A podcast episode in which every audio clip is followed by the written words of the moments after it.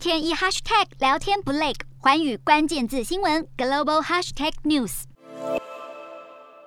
美国前总统川普在任内与中国签署第一阶段贸易协议。向美国额外采购两千亿美元，大约新台币五点六兆元的商品与服务。美方官员表示，中国早该在二零二一年底到期之前兑现采购承诺，但北京直到最近几个月都没有显露真正迹象想要兑现承诺。截至去年十一月为止，中国仅兑现大约百分之六十的采购额。虽然美国总统拜登称美中第一阶段贸易协议并没有解决中国国家主导型经济的核心问题，但官员表示，既然继承了这项协议，就要给中国政府一个履行协议兑现承诺的机会，同时强调美国已经越来越没有耐性了。而对此，中国外交部发言人赵立坚也给出回应：中美经贸关系的本质是互利共赢，贸易战没有赢家。对于两国经贸关系中出现的一些具体问题，双方应本着相互尊重、平等协商的精神，妥善加以解决。赵立坚表示，美方应该要与中方一起努力，推动两国经贸关系健康稳定发展。